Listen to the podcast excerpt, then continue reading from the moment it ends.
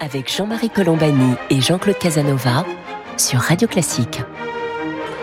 Bonjour et bienvenue dans le commentaire. Jean-Claude Casanova et moi-même, nous sommes heureux de vous retrouver pour cette conversation hebdomadaire euh, que nous allons conduire euh, pour réfléchir au bilan d'Emmanuel Macron sur la diplomatie sous l'angle de la politique extérieure de la France pour voir si euh, elle a marqué des progrès ou au contraire si elle s'est heurtée à des obstacles qui font que la France tente à s'effacer de la scène mondiale ou au contraire, est-ce qu'elle maintient ses positions? Comme disait François Mitterrand, est-ce qu'elle tient son rang? Et nous avons pour euh, nous aider dans cette réflexion Michel Duclos qui est avec nous. Bonjour Michel.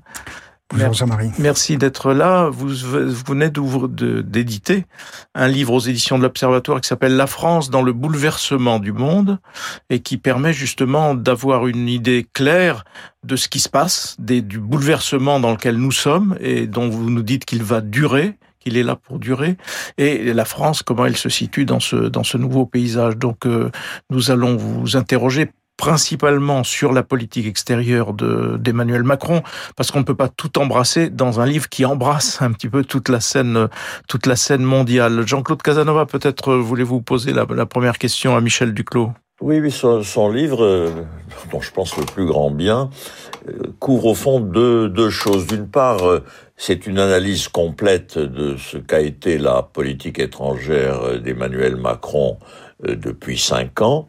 Et en même temps que cette analyse de la politique étrangère d'Emmanuel Macron, c'est une réflexion générale sur la politique étrangère de la France dans le passé et dans l'avenir. Autrement dit, c'est un livre indispensable qui, qui, restera au-delà de, au-delà de Macron et au-delà des péripéties euh, électorales françaises. C'est une réflexion sur la place de la France dans le monde. Alors, pour, pour revenir à, à, son sujet et à notre discussion, je vois deux grands axes. Un, c'est euh, ce qu'a été la politique Macron et notamment euh, deux points. Il y a un chapitre excellent, je trouve, sur euh, Macron et le gaulo-mitterrandisme, complexe, concept un peu complexe, et les rapports de Macron avec les deux grands autoritaires, d'ailleurs assez proches l'un de l'autre, qu'ont été Trump et Poutine. Ça, c'est pour euh, le passé. Et les cinq ans qui viennent de, des particularités de ces cinq ans. Et pour euh, l'avenir, pour ce qui est encore présent et qui va rester présent, c'est au fond les deux grands, ce qui me paraît les deux, à travers le livre, ce qui me paraît les deux grands projets de Macron, la souveraineté européenne, qui est un concept qu'il a créé, sur lequel il faut réfléchir, et le multilatéralisme efficace, qui tient à la position la place, à la dimension de la France. Et au fond, comment la France peut-elle conduire vers une plus grande souveraineté européenne et comment la France peut-elle euh, euh, participer, développer, faire progresser un multilatéralisme euh, efficace, c'est-à-dire une coopération internationale que nous préférons toujours. Nous préférons la coopération internationale à la domination de l'un ou de l'autre. Alors Michel Duclos, j'aurais dû le rappeler hein, avant euh, d'engager cette discussion, vous êtes vous-même ancien ambassadeur et vous êtes conseiller spécial à l'Institut Montaigne. Et donc peut-être euh, pouvez-vous revenir sur la, première question de Jean-Claude, c'est-à-dire ce concept de gaulo-mitterrandisme qui a été installé dans nos esprits par Hubert Védrine, euh, qui nous a enseigné ou fait admettre en quelque sorte que le gaulo-mitterrandisme c'était la matrice, j'allais dire presque éternelle de la politique française. Michel Duclos. Alors d'abord, merci beaucoup à Jean-Claude Casanova pour son appréciation euh, qui, me touche beaucoup et auquel je suis évidemment très très très sensible euh, compte tenu de l'autorité qui est la sienne.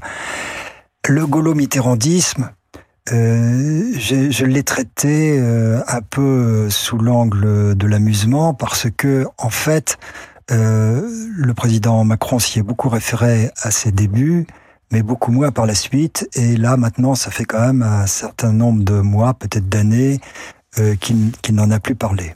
Alors pour nos auditeurs, qu'est-ce que c'est? Euh, La formule avait été effectivement euh, imaginée par Hubert Védrine, d'abord dans un contexte précis qui était la conversion de François Mitterrand à la dissuasion nucléaire. Il faut se souvenir que les socialistes avaient longtemps été hostiles à la force de frappe, puis quelque temps avant 81, il s'y était plus ou moins rallié et François Mitterrand a, comme président, complètement endossé la politique nucléaire de, de la France. C'est cela que visait Hubert Védrine au départ. Puis petit à petit, la notion s'est déplacée, est devenue plus englobante et a créé euh, l'idée, à mon avis l'illusion, qu'il y avait une matrice euh, dans lequel, euh, comme le, le, pâté de d'Alouette, euh, il y aurait eu euh, moitié de Gaulle, moitié Mitterrand, et que c'était ça le, fondement de la politique étrangère de la France. Dans, dans ce livre, j'explique qu'en réalité, Mitterrand était surtout un gaulo-giscardien, car Giscard a apporté une contribution assez importante en réalité aux fondamentaux de, de notre politique.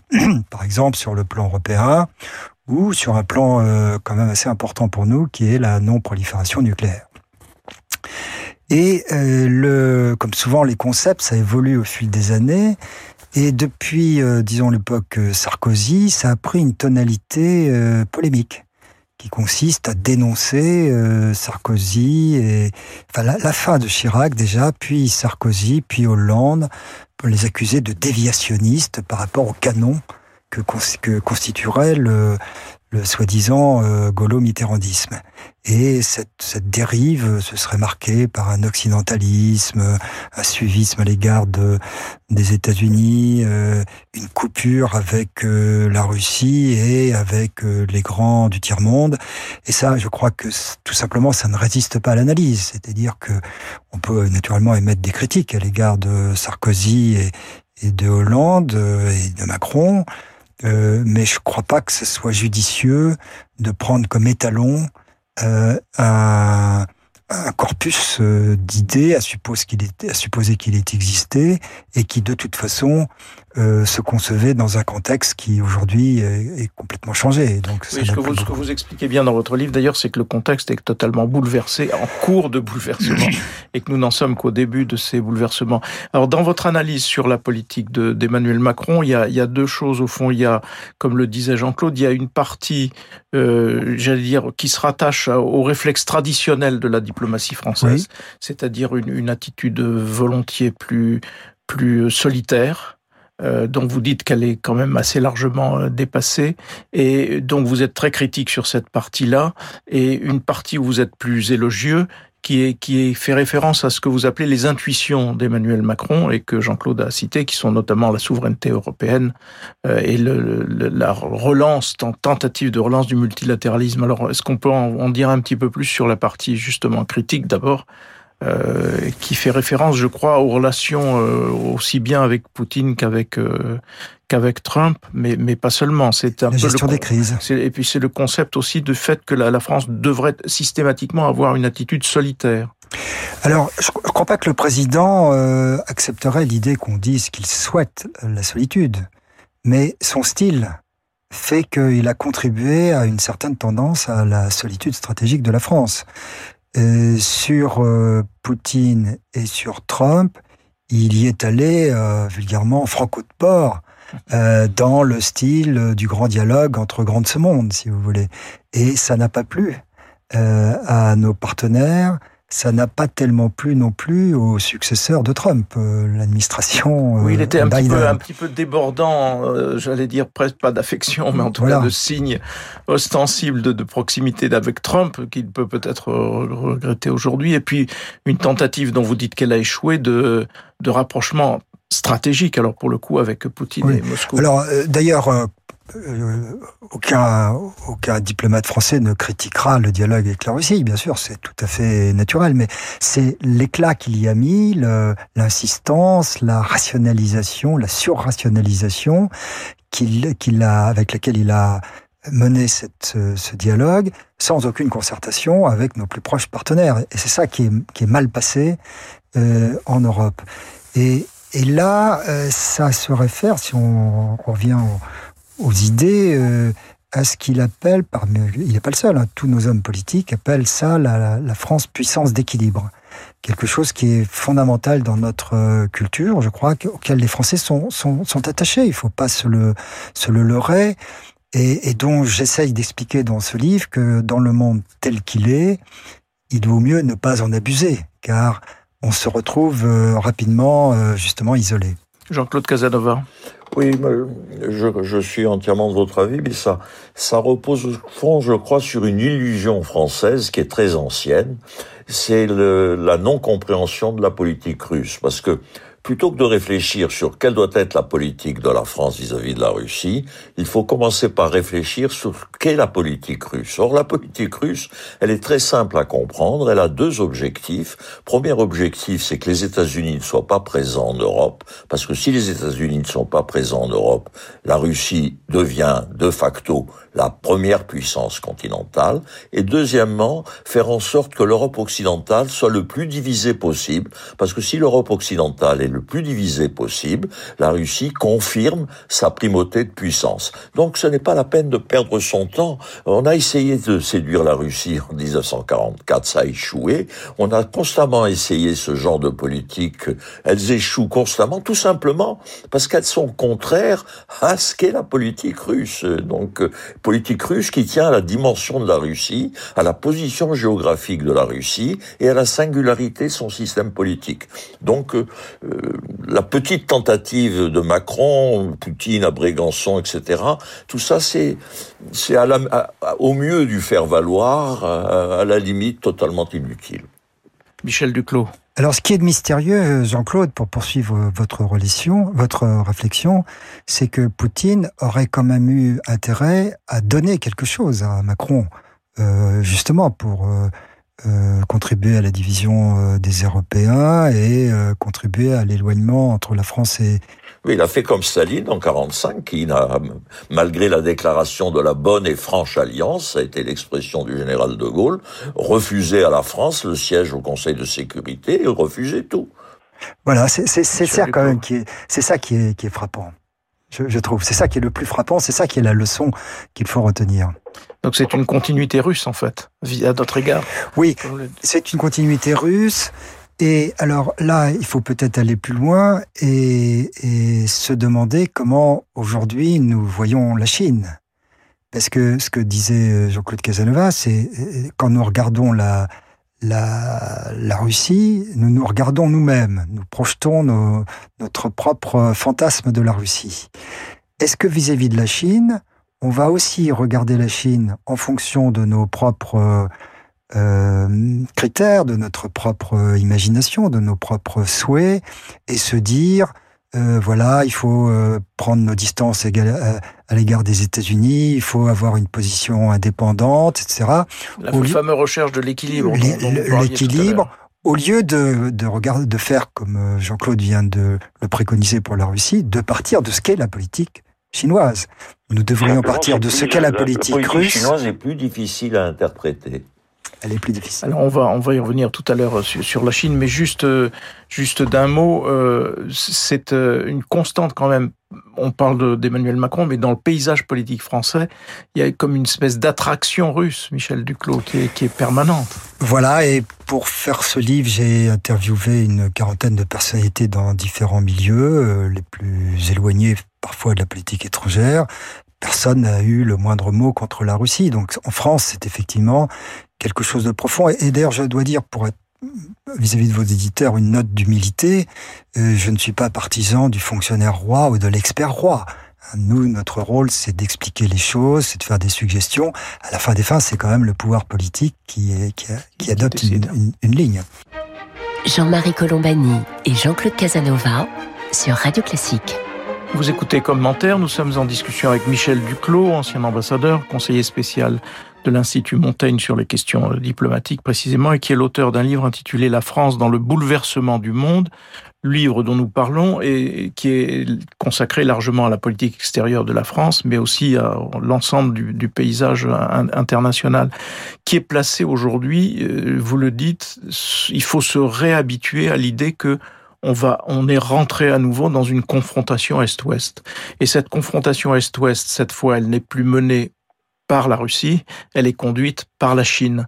Alors comment précisément, vous l'aviez évoqué à l'instant, comment se situer par rapport à ce qui est cette nouvelle dominante pour les années qui viennent de la diplomatie mondiale, Michel Duclos? Alors, je, le dis très honnêtement, je n'ai pas de réponse définitive, absolue. Euh, D'abord parce que je ne suis pas un spécialiste de la Chine, on peut pas euh, tout connaître. Ce qui me frappe beaucoup, c'est qu'il y a deux visions. Euh, il y a la vision des, des stratèges euh, globalistes euh, qui consiste à dire oui, bah, les Chinois sont devenus plus puissants, ils veulent reprendre leur place euh, au soleil, euh, c'est assez naturel. Qu'ils veuillent euh, une sphère d'influence dans leur région, c'est ce que font toutes les grandes puissances. Les États-Unis ont leur doctrine Monroe. Et par ailleurs, sur le plan géostratégique, ils sont quand même très gênés par le fait que les les, les mers ou les, les canaux de navigation euh, qui par lequel passe leur euh, commerce international euh, se trouvent pas directement sous leur contrôle, sont disputés ou même euh, appartiennent à d'autres. Et donc il y aura forcément des tensions, mais tout cela va finir par se, se résoudre si on dialogue bien avec la Chine et, on l'intègre. Et puis vous avez une autre vision, et malheureusement c'est celle des gens qui connaissent intimement la Chine, c'est ça qui me préoccupe, qui montre que avec si il y a euh, une rupture qui s'est produite. Il y a un personnage, euh, je, je l'ai caricaturé euh, en disant c'est un Staline en moins prudent que Staline. C'est-à-dire c'est un Staline sur le plan de la politique intérieure où il a recentralisé, euh, réaffirmé très fortement euh, son autorité personnelle, le culte de la personnalité.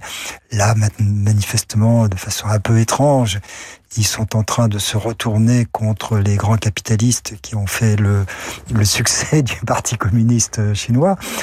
Euh, et, en plus, sur le plan extérieur, depuis surtout euh, le, Covid, hein, c'est ça qui est assez frappant, ils ont des attitudes beaucoup plus agressives et en mer de Chine vis-à-vis de Taïwan, euh, sur l'Australie, ils ont adopté des politiques beaucoup plus offensives qu'auparavant et donc les, connaisseurs de la Chine sont beaucoup plus inquiets, si vous voulez.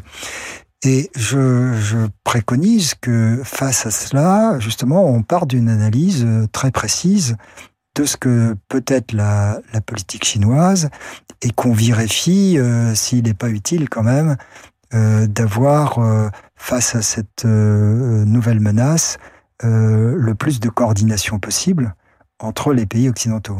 En effet, donc Michel Duclos, on a un nouveau visage de la Chine qu'on peut qualifier d'ailleurs d'ultranationaliste et qui pose un certain nombre de problèmes, notamment sur Taïwan. On a eu enregistré récemment une déclaration du président Biden disant que il se porterait au secours euh, de Taïwan si Taïwan était attaqué, ce qui met fin à ce que l'on appelait auparavant l'ambiguïté stratégique des États-Unis vis-à-vis euh, de la Chine. Jean-Claude Casanova sur ce point.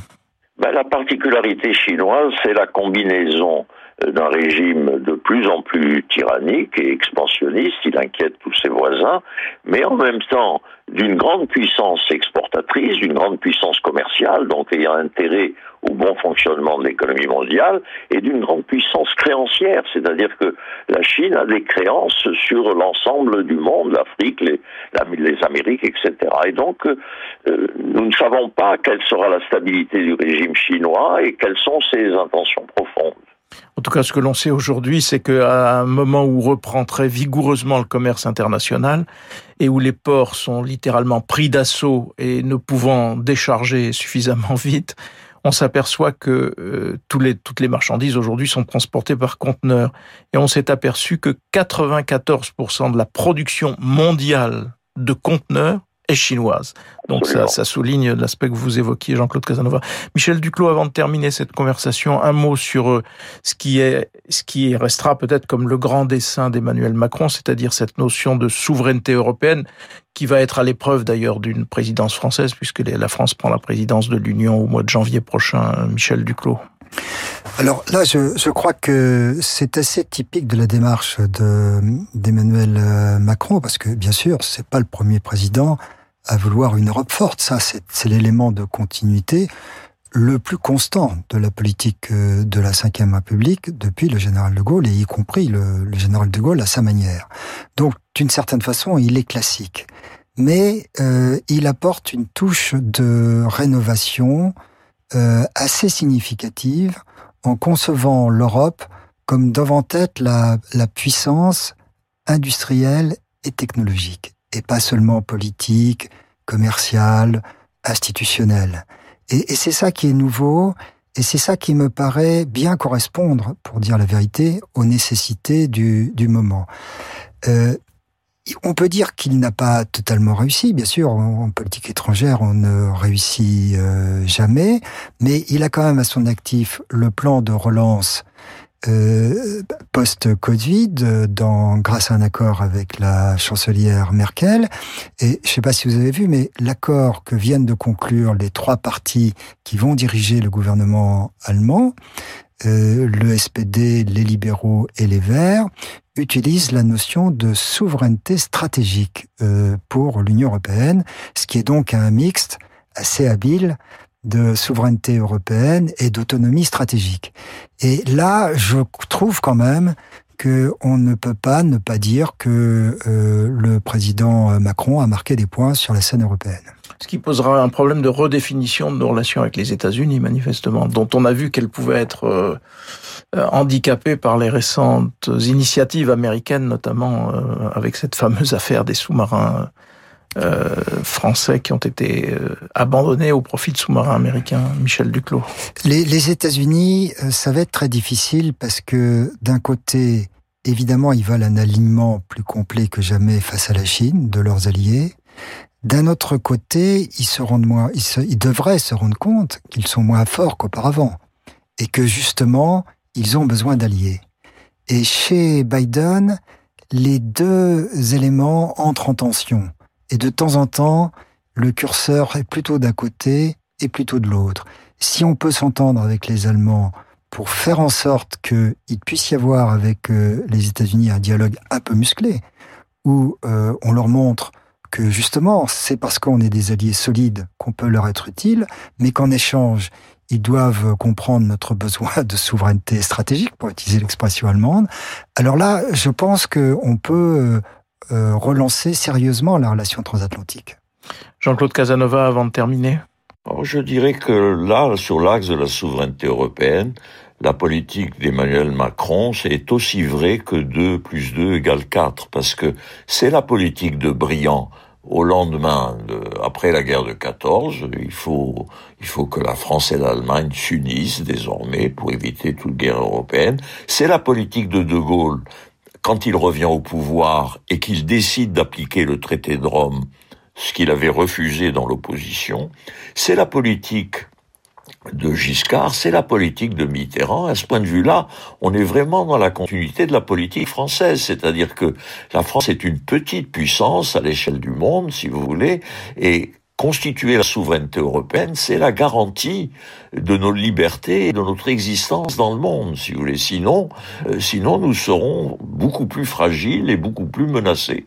Donc là, je, je ne vois pas qu'est-ce qu'on peut opposer à ce concept de souveraineté européenne. Vous souscrivez à cette conclusion, Michel Duclos? Absolument. Euh, dans mon livre, je ne remonte pas au-delà des, des, débuts vous de la cinquième... pas à brillant, il faut mais, rester sur mais, la mais, République. Mais, oui. Jean-Claude a, a, raison, c'est un élément de, de continuité très fort. Et puisque nous entrons dans une période préélectorale ou électorale, je crois personnellement ce sera difficile pour les, pour les candidats qui s'opposeront à cette vocation européenne de la France. Voilà, merci Michel Duclos euh, de nous avoir euh, accompagnés aujourd'hui dans cette discussion à partir à de vous. votre livre qui s'appelle La France dans le bouleversement du monde. C'est aux éditions de l'Observatoire et donc c'est donc euh, à la fois une description de ce qu'est le bouleversement dans lequel nous sommes entrés et en même temps de la façon dont la France peut se situer dans cette, ce, ce méli-mélo qui peut aussi bien déboucher sur une conflagration, comme on vient de l'évoquer à, à, travers l'affaire de Taïwan et de la Chine, ou bien au contraire être géré de façon, euh, entre guillemets, multilatérale. Merci donc Michel Duclos, merci à vous toutes et à vous tous de nous avoir prêté attention aujourd'hui. Jean-Claude Casanova et moi-même, nous vous donnons rendez-vous samedi prochain pour une autre édition de commentaires.